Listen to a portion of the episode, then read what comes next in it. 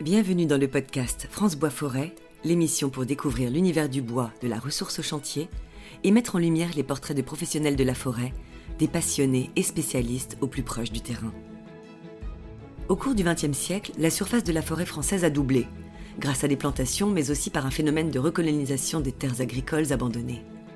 Cette augmentation permet en partie de répondre à nos besoins croissants, que ce soit pour le chauffage ou pour la construction. Pourtant, on constate aujourd'hui une très forte demande en résineux, alors que nos forêts sont principalement plantées de feuillus. Quelle stratégie faut-il adopter pour l'avenir et comment nous adapter? Pour discuter cette épineuse question, nous retrouvons deux professionnels. Paul-Emmanuel Huette, directeur exécutif du système de certification PEFC France, et Stéphane Vieban, directeur général de la coopérative forestière Alliance Forêt-Bois. Pour en parler avec moi, Paul-Emmanuel Huette, bonjour. Bonjour. Vous êtes le directeur de PEFC. PEFC Alors PEFC, c'est un système de certification de gestion forestière durable. À côté de vous, Stéphane Vieban, bonjour. Bonjour. Stéphane, vous, vous êtes le directeur général de l'Alliance Forêt-Bois. L'Alliance Forêt-Bois C'est une coopérative forestière qui regroupe euh, un peu plus de 40 000 propriétaires pour un peu plus d'un million d'hectares de forêt. Alors, on va parler d'un vaste sujet, grand sujet, euh, la ressource forestière en France. Quelle est-elle aujourd'hui? Je pense qu'aujourd'hui, c'est assez rentré dans, le, dans, la connaissance des gens. Donc euh, la forêt a doublé hein, depuis un peu plus d'un siècle. Hein. Elle faisait 8 millions d'hectares à la fin du 19e. Aujourd'hui, elle en fait 17, 17 millions d'hectares. Donc une grande évolution de la forêt, à la fois une forêt voulue, avec des plantations, mais aussi une forêt un peu subie, avec des abandons de terres agricoles qui, au fur et à mesure, se sont transformés en forêt. Est-ce qu'on connaît la proportion de, cette forêt voulue et de cette forêt ah, euh, subie, entre guillemets? Alors subie en tout cas ou laisser faire. C'est la grande majorité, c'est laisser faire. C'est laisser faire. C'est laisser faire. C'est des parcelles qu'on Il y a à peu près 2 à 3 millions d'hectares de forêt de plantation. Donc là on peut dire que c'est des forêts, mais sur les 8 millions supplémentaires, vous voyez, 2 à 3 plantés et tout le reste, donc la grande majorité, qui a été euh, une forêt, euh, une forêt de, recolonisation et donc euh, essentiellement de feuillus d'ailleurs. D'accord. Essentiellement du feuillu et de recolonisation parce qu'on a abandonné des terres agricoles tout simplement. Voilà, donc la première grande déprise, ça a été après la, Première Guerre mondiale. Hein. On n'imagine pas ce qui s'est passé, la saignée dans nos campagnes, puisque les, paysans ont, payé un, tribut très, très fort euh, donc, euh, à, la Grande Guerre. Et donc ça a été une première, euh, une première décrue hein, de la population, donc des terres qui ont été abandonnées. Et ensuite, à la fin de la Seconde Guerre mondiale, là par contre, la population a été attirée par l'industrie. Et donc, euh, bon, là, pareil, des terres euh, en particulier dans les massifs de moyenne montagne, le massif central, les Vosges, les Pyrénées et une partie des, euh, une partie des Alpes. Et donc là, ça s'est fait par, par plantation et en particulier grâce au Fonds forestier national créé en 1950 et qui a perduré ce, ce, grand phénomène de plantation jusqu'aux années 90. on a beaucoup planté à cette époque-là et c'est d'ailleurs de la forêt qu'on exploite aujourd'hui. Ah ben, c'est celle qui aujourd'hui est la principale source de, de bois puisqu'aujourd'hui, on a à peu près 60% du bois d'œuvre récolté en France qui vient de cette forêt de plantation et qui représente euh, euh, près euh, entre 10 et 15% de la surface. Vous voyez un peu la, contribution des forêts de plantation aux besoins en bois de, la population. Voilà, ces forêts qui ont été plantées donc, sur une période de 20 ans, 50, 50 ans. 50 ans.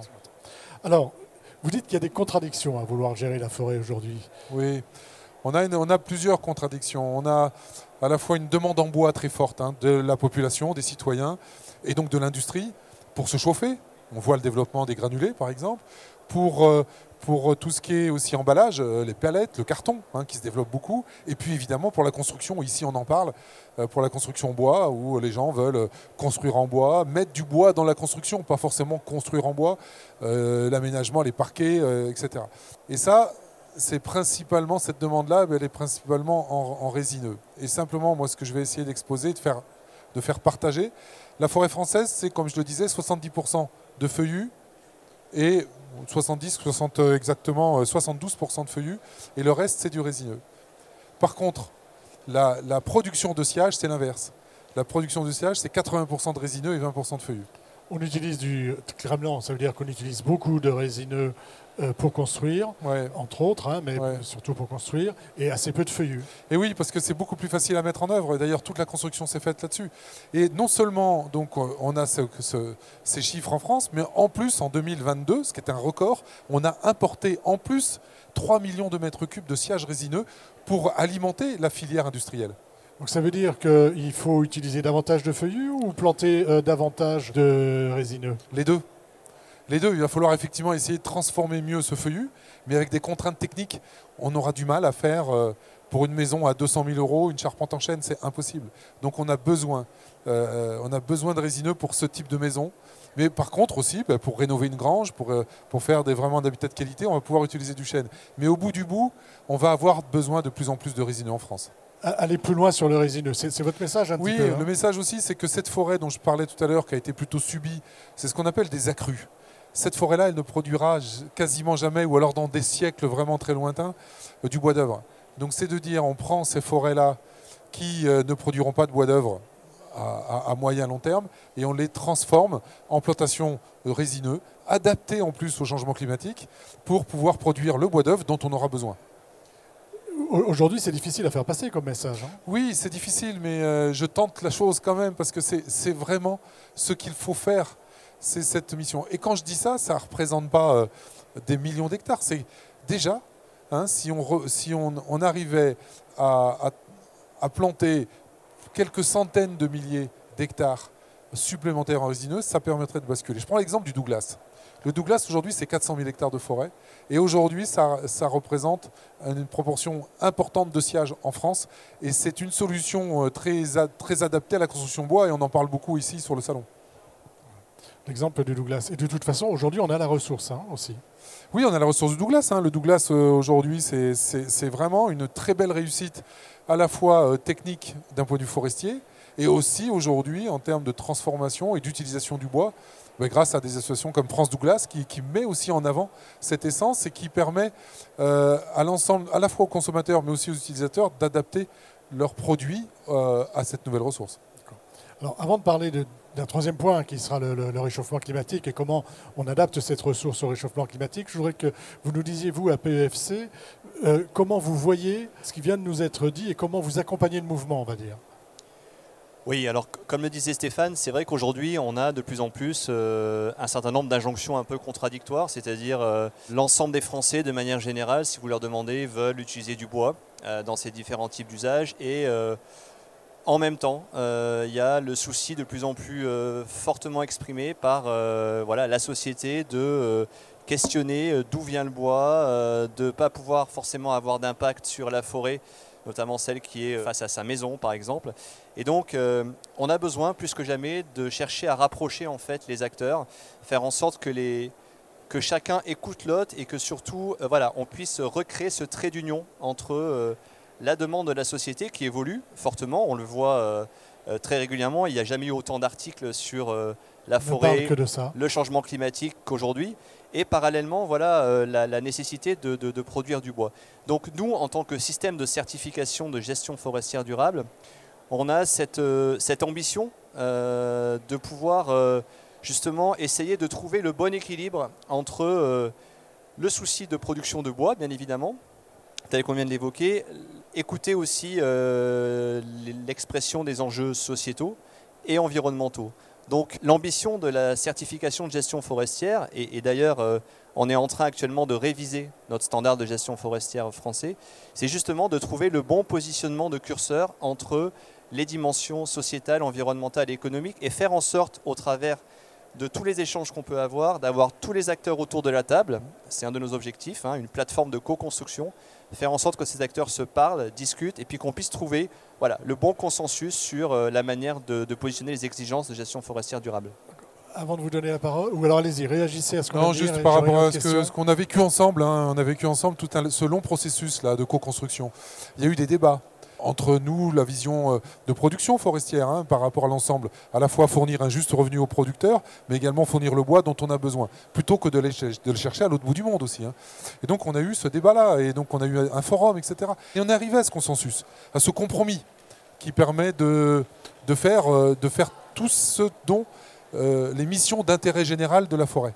Et c'est ça, ça l'objectif. C'est ça l'objectif. Donnez-nous un exemple très concret euh, de, ce travail qui a été réalisé bah, sur l'acceptation de la coupe, par exemple, ou sur euh, les, si, vous en avez en tête Alors là, on est en train de finaliser notre processus. Donc, euh, Je pourrais vous en dire plus effectivement dans, quelques temps. Mais, pour illustrer notre propos, aujourd'hui, comme l'évoquait Stéphane, on a réuni autour de la table pendant un peu plus d'un an sur différents groupes de travail, réunions, une centaine d'acteurs représentant aussi bien les propriétaires gestionnaires forestiers, les entreprises, hein, tous les secteurs confondus, énergie, euh, construction, euh, euh, pâte, papier, pour ne citer que, et puis les acteurs qu'on appelle les usagers de la forêt, associations environnementales, associations de consommateurs, et les, différentes autres associations qui peuvent exister.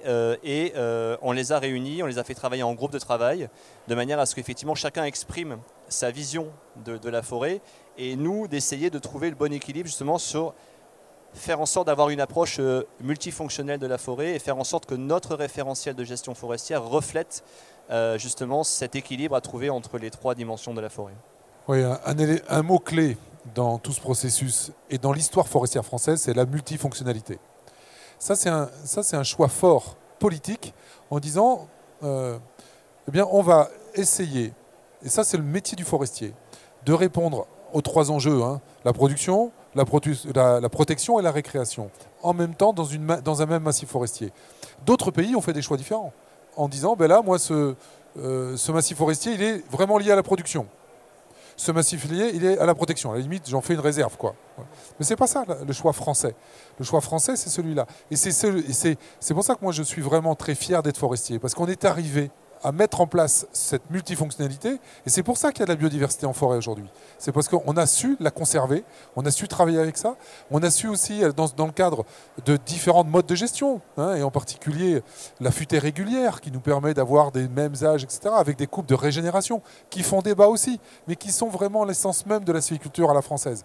Et je pense qu'on a réussi ce modèle-là. Il faut aussi maintenant transformer cette forêt pour qu'elle réponde bien, mais euh, voilà, c'est ça l'enjeu. Parce qu'aujourd'hui, l'enjeu, c'est sur la transformation climatique. Vous vouliez réagir et puis après on en vient au réchauffement. Oui, non, réagir euh, de, deux manières. La première, c'est effectivement c'est pour dire que la certification comme outil euh, de gestion forestière durable doit permettre justement euh, de faire en sorte que les acteurs s'entendent, s'écoutent. Ça, c'est à même de rassurer les ONG. À même de rassurer effectivement les différentes attentes qu'on peut avoir au niveau de la société notamment.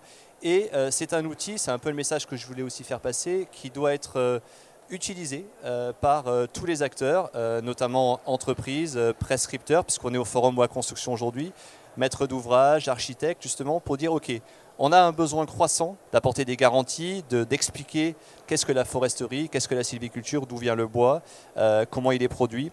Et donc on peut utiliser des outils comme la certification PFC justement pour apporter ce type de garantie. La construction est un bon exemple. La construction aujourd'hui est un secteur qui est en plein développement, et euh, on voit des acteurs qui historiquement n'étaient pas dans le bois, des, acteurs majeurs de la construction, comme le béton, voilà, qui, euh, en venant au bois, euh, forcément ouvrent aussi un certain nombre de questions de la part de leurs propres clients qui disent bah, d'où vient le bois, comment il est produit. Et, et donc la certification peut permettre justement de répondre à ces différentes attentes. Et aujourd'hui, PFC en France, je ne l'ai pas dit, c'est à peu près un tiers de la forêt de métropole qui est certifiée PEFC plus environ 2 millions d'hectares en, Guyane française. Et c'est à peu près 3000 entreprises qui sont certifiées, notamment dans le secteur de la construction, mais pas que. Et ces acteurs-là, effectivement, en, se prévalant de leur engagement d'être certifiés PEFC, ils peuvent apporter ces garanties-là et permettre justement de développer l'usage du bois dans tous les secteurs en, apportant des garanties euh, de certification. Alors on va terminer euh, sur euh, ce qui nous préoccupe tous, qui est le dérèglement climatique, et donc l'adaptation de la forêt à ce dérèglement climatique, parce que clairement la, forêt qu'on connaît aujourd'hui sera pas celle que nos petits-enfants connaîtront. Ah ça c'est sûr, c'est certain. Donc comment on adapte, euh, on fait? Alors d'abord, d'abord le changement climatique, ça va beaucoup plus vite que ce qu'on pouvait imaginer. Alors moi je viens d'une région qui, ont été très, qui, a été très impactée par les incendies. Hein. Euh, mais moi j'ai vécu euh, un été 2022 quand il fait 42 degrés, que c'est sec, qu'il y a du vent. Enfin, tout était là pour que les incendies euh, puissent se développer. Et je suis très inquiet pour 2023. Voilà. après, ça, ça, nous oblige de faire. c'est pas une option. Il faut absolument que l'homme aide la forêt à s'adapter au changement climatique. Donc c'est ce qu'on appelle la migration assistée. Donc, donc aujourd'hui, on a déjà des arbres qui sont en souffrance, voire qui dépérissent. Et on a des essences hein, euh, qui sont extrêmement importantes en France, comme le chêne pédonculé, comme, euh, comme le sapin, l'épicéa, qui sont vraiment aujourd'hui des chaînes, enfin des essences naturelles. Hein, qui, qui, souffrent. qui, souffrent. et qui meurent même pour certaines d'entre elles, alors soit directement par la sécheresse, mais aussi aidées par des scolites, aidées par des champignons, etc., qui se développent. Donc là, il va falloir que nous, on agisse. Une expression que j'utilise souvent, c'est que l'homme a besoin de la forêt. Mais historiquement. Hein. Mais aujourd'hui, ce qui est nouveau, c'est que la forêt a besoin de l'homme. C'est qu'il faut que nous, hein, il faut qu'on aide la forêt à passer le cap. C'est ça. Et on sait pas. Euh, c'est-à-dire qu'en fait, on a des, essences du sud qu'on va, qu'on va euh, françaises, hein, ou voire euh, d'ailleurs, qui vont qu'on va utiliser de plus en plus au nord. Une essence vraiment qui aujourd'hui est en plein boom en train de développement, c'est le cèdre le cèdre de l'Atlas, hein, qui était une essence de reboisement, euh, qui était la dixième ou vingtième essence de reboisement. Cette année, enfin la, saison précédente, c'est devenu la quatrième ou cinquième essence de reboisement, plus 175% de plantation de cèdre. Parce que c'est aujourd'hui une essence qui va être adaptée. On plante du cèdre aujourd'hui dans le nord de la France, on ne le faisait pas. C'était réservé vraiment dans le sud. Le chêne aussi dans les chênes. Aujourd'hui, on a un chêne pubescent. C'est par partie des trois grands chênes français. Le chêne pubescent qui était plutôt sudiste, on va aussi l'amener un peu plus au nord. un peu plus au nord. Voilà. Et ce sera le mot de la fin. Oui, donc rebondir aussi sur le changement climatique euh, qui, bouleverse effectivement euh, tout sur son passage. Euh, nous aussi, en tant que système de certification, ça, nous pose des, vrais enjeux. C'est comment est-ce que la certification peut justement prendre en considération ce changement climatique qui en fait fait en sorte qu'on n'a plus du tout de certitude, on a beaucoup d'incertitudes, et comment est-ce qu'un outil comme la certification justement peut intégrer ces, aspects-là. Et, d'ailleurs, dans le processus de révision dont je vous parlais, de nos règles de gestion forestière durable, on s'est aussi entouré de, scientifiques, euh, puisque la présidente de notre forum de révision est une scientifique elle-même, justement pour se poser toutes ces questions-là et essayer de faire euh, progresser euh, la, forêt dans toutes ses dimensions, considérant au mieux effectivement ces enjeux de changement climatique qui sont, qui sont majeurs et qui vont continuer à nous accompagner encore malheureusement un certain nombre d'années. Je pense, oui. Euh, ben, écoutez, messieurs, merci. Merci d'être venus nous parler de ressources forestières. Merci. Le podcast France Bois Forêt, l'émission pour découvrir l'univers du bois, de la ressource au chantier.